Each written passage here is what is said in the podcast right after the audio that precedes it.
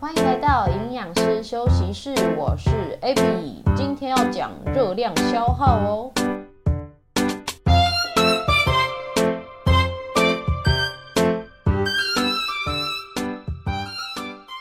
哇，防疫三级已经持续一个多月了。你知道我以前啊，有在上班通勤的时候，每天走路的步数是一万二左右。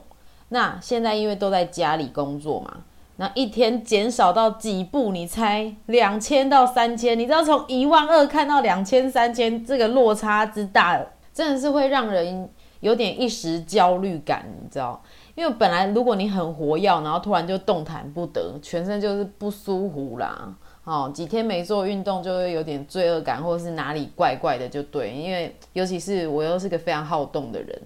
Anyway，说到这个活动量大减呐，那其实呢，像是健身房也没办法开业嘛。啊，那最近呢，线上运动课呢就变得非常的夯哦。像我自己也是有跟呃健身房，像好时光啊，有合作几堂课这样子。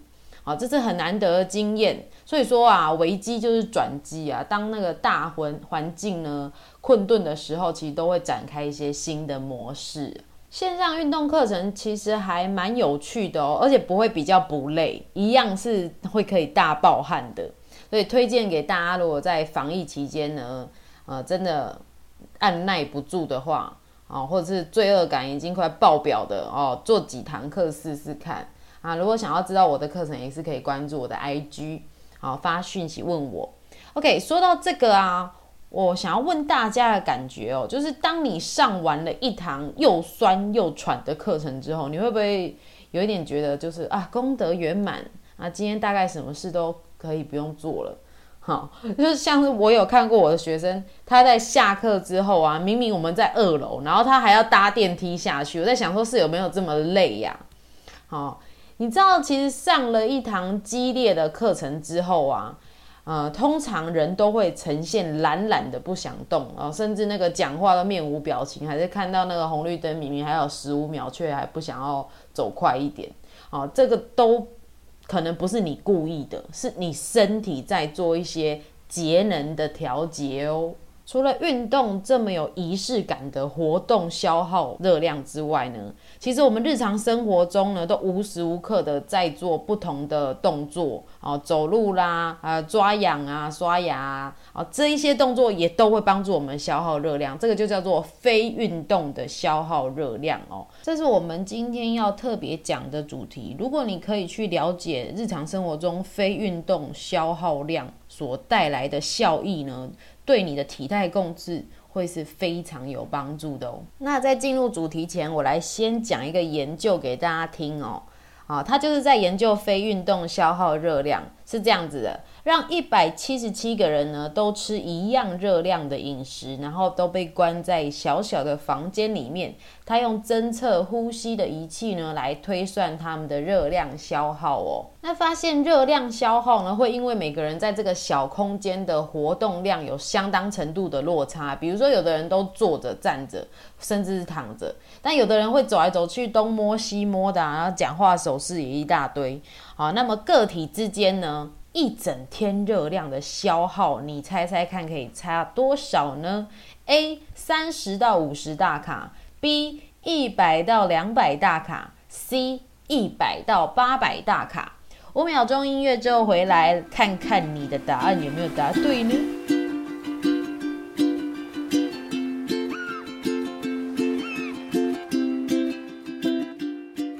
就是 C。相差一百到八百大卡，你有没有觉得差非常的多呢？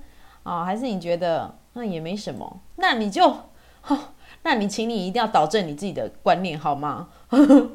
突然自己有点生气啊，没有啦，因为很多人呢对热量还是概念有一点模糊啊。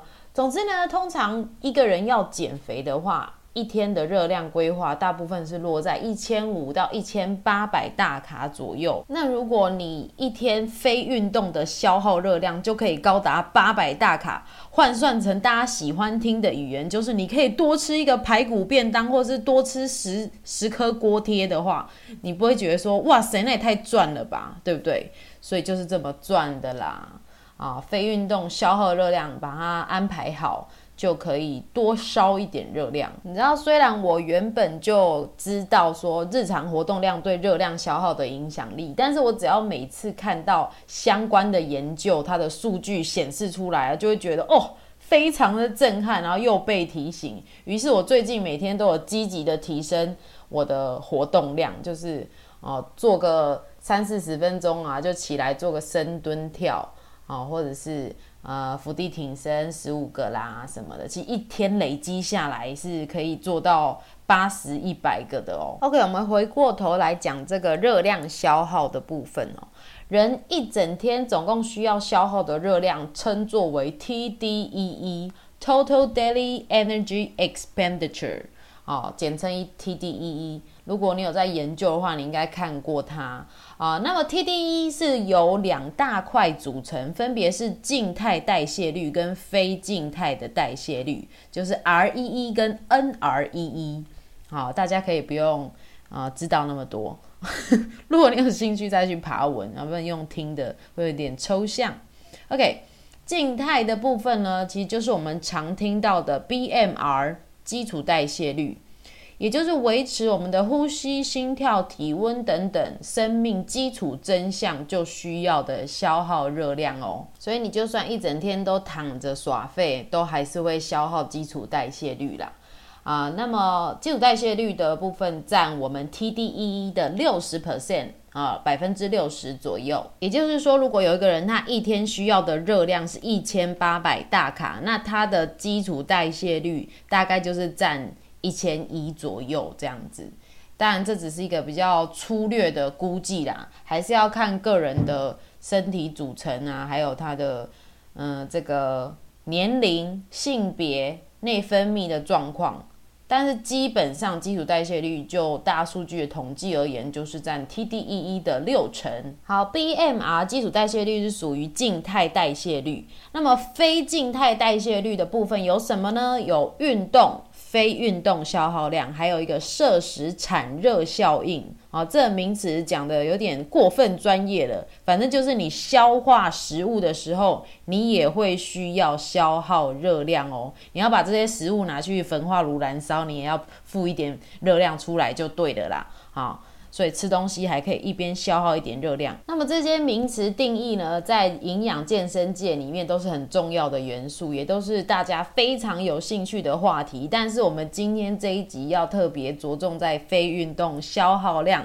NEAT，也就是呢，Non-Exercise Activity Thermogenesis。那它在一天热量消耗的占比大概是落在二十到三十 percent 左右哦。我们每次讲到热量消耗呢，大部分的人都会先想到运动，对不对？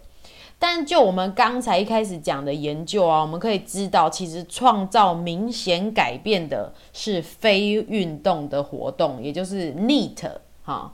NEAT，我等一下都会讲 NEAT 啊。那所谓非运动消耗量 NEAT 呢，它是包含像是一些不经意识的动作，像是抖脚啊、呃走来走去啊、讲话手势、表情啊。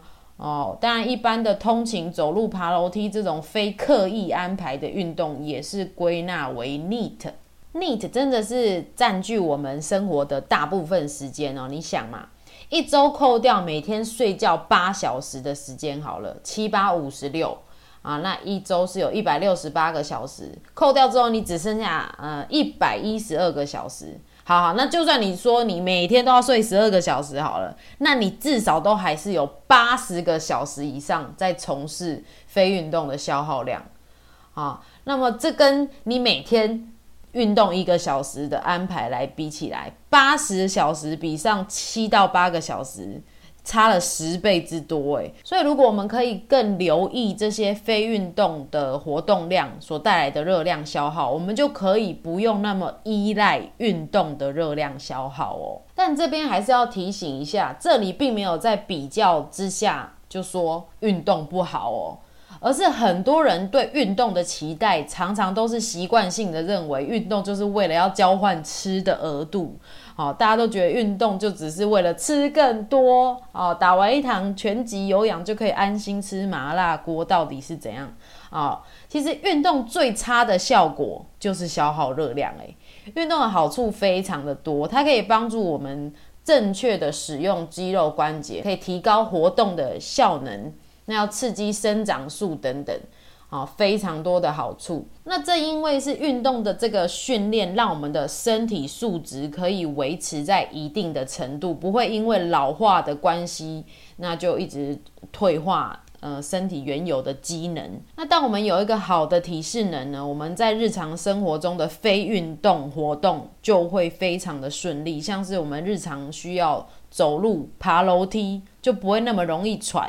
我们要搬重物，多重呢？都可以扛得起来啊，也不会容易闪到腰，不会受伤。运动还可以磨练人的意志力哦。总而言之呢，运动跟体适能之间呢是一个正向的循环，那进而让我们的日常活动更加的顺利啦。